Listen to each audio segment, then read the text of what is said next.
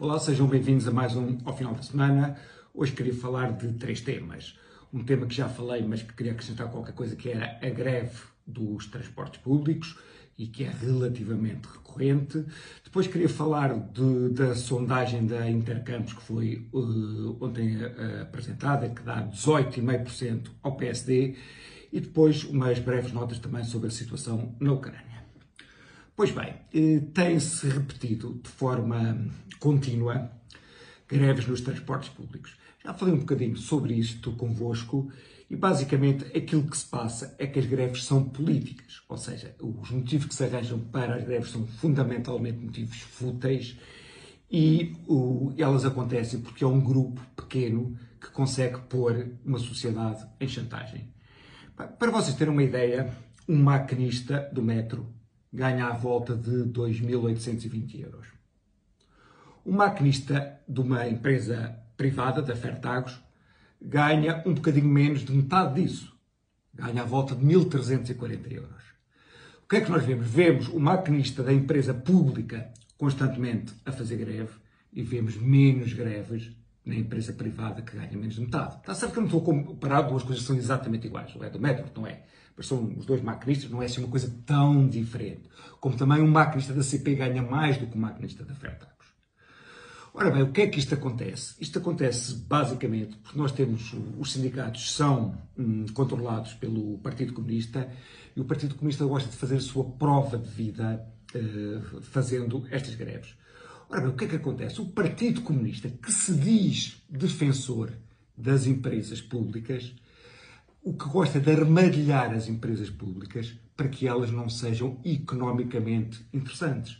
Ou seja, eu gostaria que a exploração do metro passasse para privados, não porque eu tenha alguma coisa contra o público, porque, por exemplo, no caso dos hospitais, eu acho que quem deve gerir um hospital é quem o faça melhor, seja público, seja privado. No caso do metro, sou a favor que seja privado, porque quando está no público, já se provou que é uma empresa que é manipulada politicamente, que tem esse tipo de greves.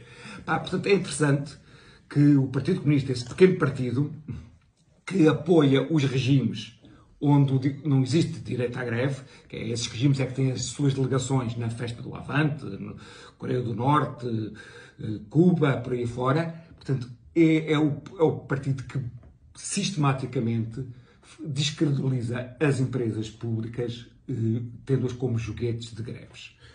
Depois queria também falar da sondagem de Intercampos que ontem apareceu. Ou seja, o PSD aparece nessa sondagem como um pequeno partido com 18,5%. Pequeno não, médio partido, de 18,5%.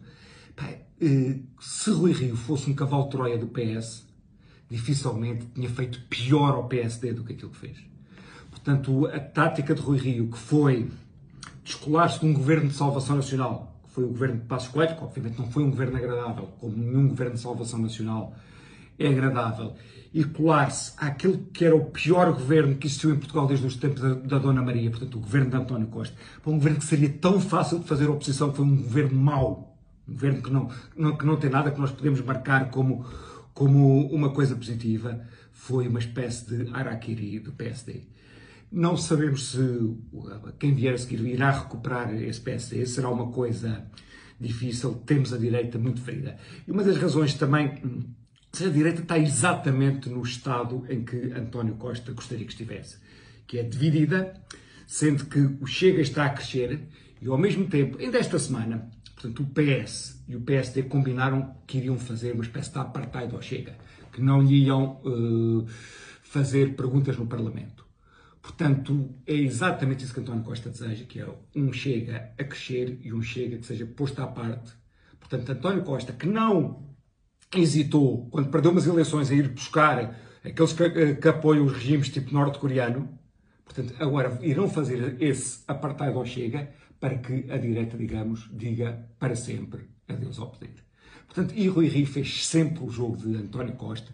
Pá, normalmente, antes das antes das eleições há um conjunto de pessoas, digamos, ilustres que se aproximam dos partidos, de independentes. Normalmente há uns congressos até em que essas pessoas aparecem. Rui Rio não conseguiu levar uma única pessoa. Portanto, sua autossuficiência, portanto, foi muito difícil, seria muito difícil fazer pior para o PSD do que Rui Rio fez. Por fim, falarmos um bocadinho da Ucrânia. Ora bem, de um modo geral, o que nós desejamos é uma vitória clara e rápida da Ucrânia face à Rússia. Só que esse cenário é mais ou menos impossível. Ou seja, numa guerra convencional, a Rússia não se vai deixar derrotar. Eh, portanto, o, o, as diferenças de forças são tão grandes que, digamos que, que, que podemos, se a Ucrânia estiver como aparentemente está, a ter bons resultados, o que vamos ter é a Rússia a pôr mais forças e a prolongar, e a prolongar essa guerra. Tanto mais porque Putin não pode internamente, portanto, chegar à Rússia, digamos, com uma derrota, com uma derrota na Ucrânia. Até porque se Putin chegasse à Rússia com uma derrota na Ucrânia, o que, o que aparente, ou que aquilo que poderia acontecer é o próprio Putin cair. E nós que não gostamos do Putin, que é um ditador, dizíamos se ele cair é algo de bom. As coisas não são assim tão simples. Por exemplo, nós quando pensamos na Primavera Árabe e que caíram uma série de ditadores, o que substituiu a esses ditadores muitas vezes não, não foi uma, um regime melhor, mas foi o caos. E o caos numa das maiores potências nucleares do mundo não seria nada bom.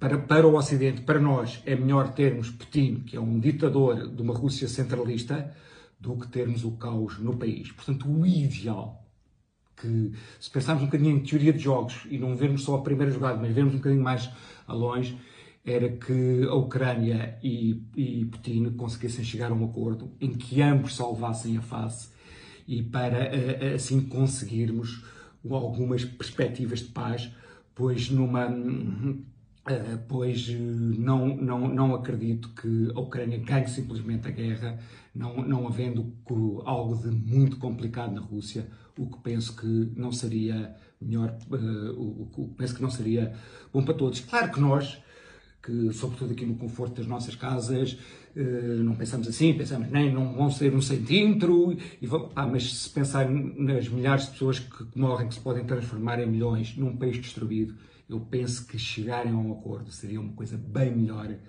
eh, mesmo que para filmes e em termos de heroísmo não fosse assim tão bom. Era isto que eu tinha para conversar convosco. Cá nos vemos para a semana. Até lá.